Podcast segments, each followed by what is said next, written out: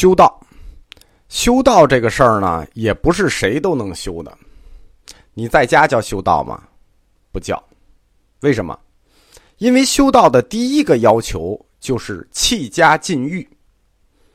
这个要求分成两部分啊，弃家禁欲，它分成两部分。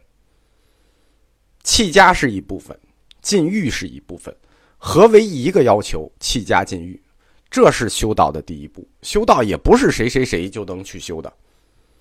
我们普通人看家、家庭这个概念是什么呢？一个生活的港湾，人生的港湾。你之所以这么看。因为你是爱欲之人，你才这么看。你是一个有爱的人，普通人。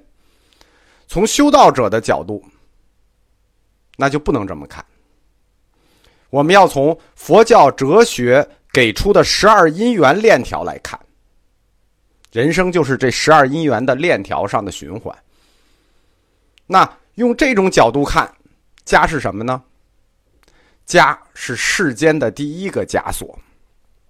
第一个牢笼，对吧？你觉得是港湾，修道者看它就是枷锁，就是牢笼。男女之间的爱或者 happy，就是制造这个枷锁和牢笼的原材料。你的老婆漂亮不漂亮，那只是原材料之间的区别，枷锁的性质它没有改变。所以，你想要从生死中解脱出来。首先，第一件事儿，就是要从家庭中解脱出来，尤其是要从男女之爱的这个枷锁中解脱出来，对吧？有爱，你就在枷锁之中。我们十二因缘说的是很清楚的。为什么有死？因为有生啊，生缘老死。那为什么又有生呢？因为有爱啊，爱缘有。看见了吗？你有爱就有死。生，它的直接原因是什么呢？男女的两性之爱，男女只要有两性之爱，就有生。那十二因缘链条开始了。大家回想一下啊，因为这个课有一年没讲了，回想下十二因缘的课，继续往下推。你为什么又有爱呢？因为你有银石。你为什么又有银石呢？因为你无名，看见了吧？再次推导到十二因缘的无名，我们普通人觉得啊，爱，哎呀，又纠缠啊，又美好啊，又 happy，对吧？佛说了，你无知，你无名。强调一下啊，佛教里的爱呢，其实是，嗯，比较比这个定义比较狭窄的啊。我们现在给爱的定义是很宽泛的，我们给爱的一些定义，在佛教里已经把它定义成了慈悲。然后呢，有一些定义成了爱。佛教里的爱，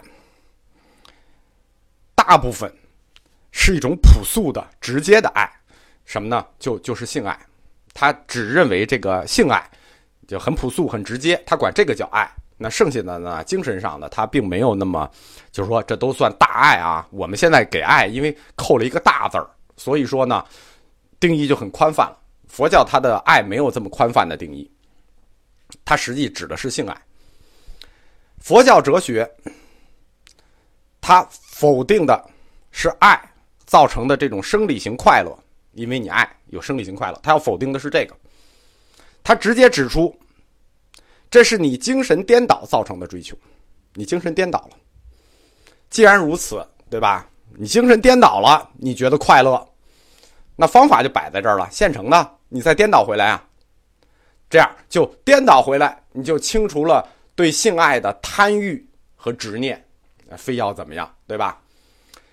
所以，这个否定爱或者说否定性爱，在修道过程中占有所有任务的最高优先级。那么，因此推导出来的结果就是：如果你要修道，第一件事情就要弃家禁欲，挣脱出你的牢笼。把你的思想颠倒回来，这就是修道的第一个要点。这个普通人就很难做到了啊。四十二章经，他上来就先警告过你：爱欲之人，如逆风之巨，必有烧手之患。看他先警告你了吧，爱欲之人，只要你爱，必然烧手。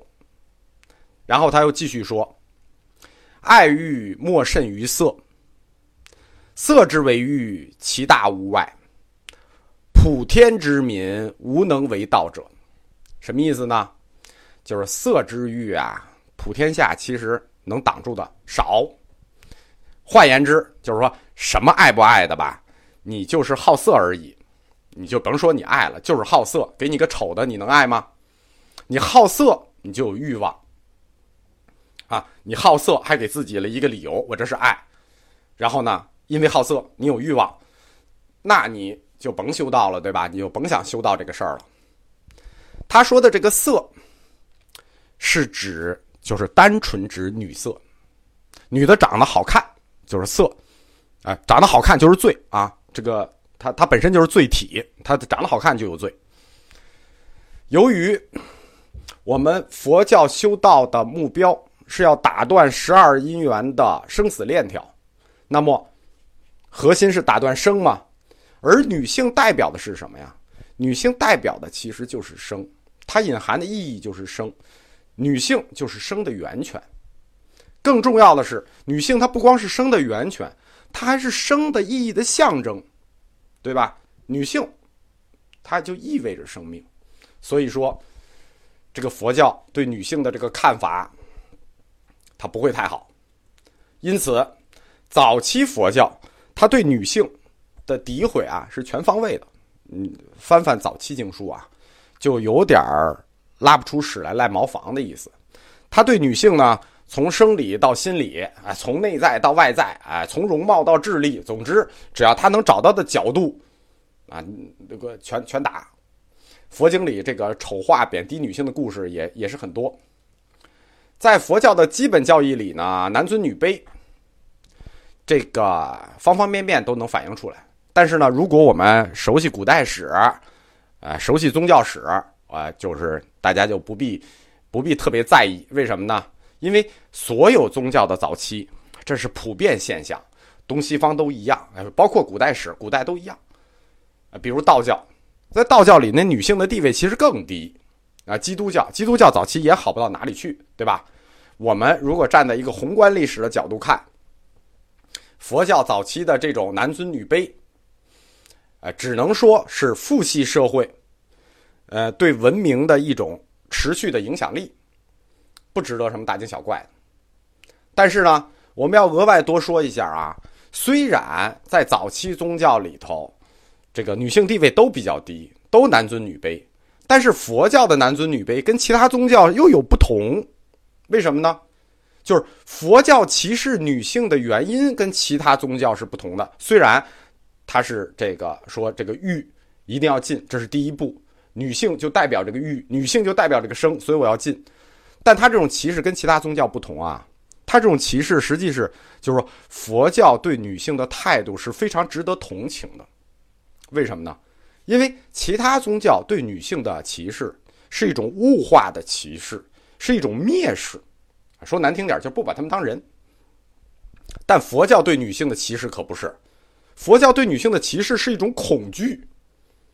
就是说穿了啊，这种恐惧就跟男人怕老婆一样。之所以怕老婆，根源还是爱，就是他他他知道自己控制不住要爱女人，所以他怕。他出于这种恐惧，所以他歧视女性。这是我们替佛教这个说说话啊。四十二章经里说：“慎，就是谨慎的慎啊。慎，无视女人，若见无事，慎无语言。”若语言者，赤心正行，什么意思呢？就是你看见女的，你最好看见就当没看见，啊，实在不行，就是最好不要跟他们说话啊。实在要跟他们说话了，说话心也要正。其实，这个佛教经典里啊，很多就经常能流露出来这种默默温情的话，呃，很有感情的话。比如四十二章经里的，它就有很多挺感人的。对这个感情的描写，比如说，他虽然是警告，就是警告你啊，呃，弃家禁欲啊，为什么？为什么？但是它流露出来了，佛教看到了人间男女情感美好的一面。比如说我们刚才说过的，爱欲之人犹如直炬，逆风而行，必有烧手之患，好听吧？再比如，妻子情欲虽有虎口之祸，犹甘心投爱，其罪无赦。哎，这句话听着也很感人啊！甘心投爱，其罪无赦。女性都这么恐怖了，都虎口之祸了，对吧？老虎嘴里的祸了，你你还甘心投爱？这很很感人的。因此，远离女色，出离家庭，这就是佛教修道的呃第一步。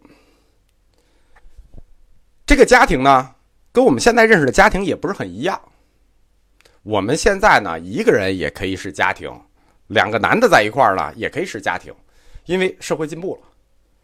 佛教呢所说的家庭，其实是特指两个人的，有男女之爱的男女组合家庭。离开了家，这是修道的客观要求第一步。那还有没有主观因素呢？